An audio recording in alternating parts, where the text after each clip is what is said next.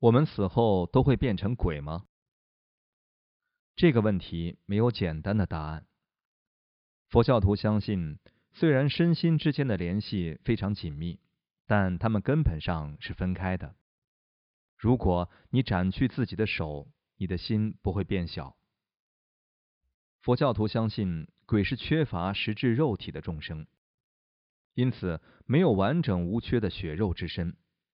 尽管有些鬼会视现出部分的身体，根据佛教教法，我们在死亡的那一刻即变成鬼，不是西方文化中所描述的那种鬼魂，而是佛教徒称作中阴众生的鬼。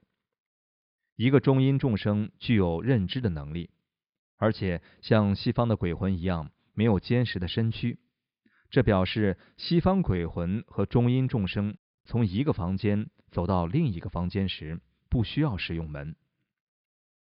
在大多数相信有灵魂的西方文化中，鬼通常被认定是死者灵魂可见但无实体的表现。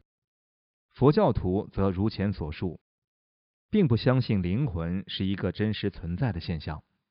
因此，那些相信灵魂真实存在的人所说的鬼魂，必然与佛教徒相信的中阴众生有所不同。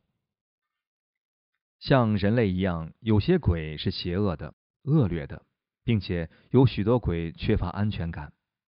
但鬼的首要想法并不是蓄意去伤害他人，而是如何生存。所以，很明显的，如果你威胁到鬼的生存，他不会开心。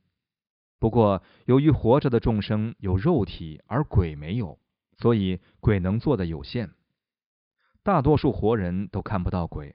但大多数鬼都能看到活人，这是一大短处。因为人们看不到已经坐在某处的鬼，所以人们经常坐在鬼的座位上。你现在可能正坐在一个鬼的座位上。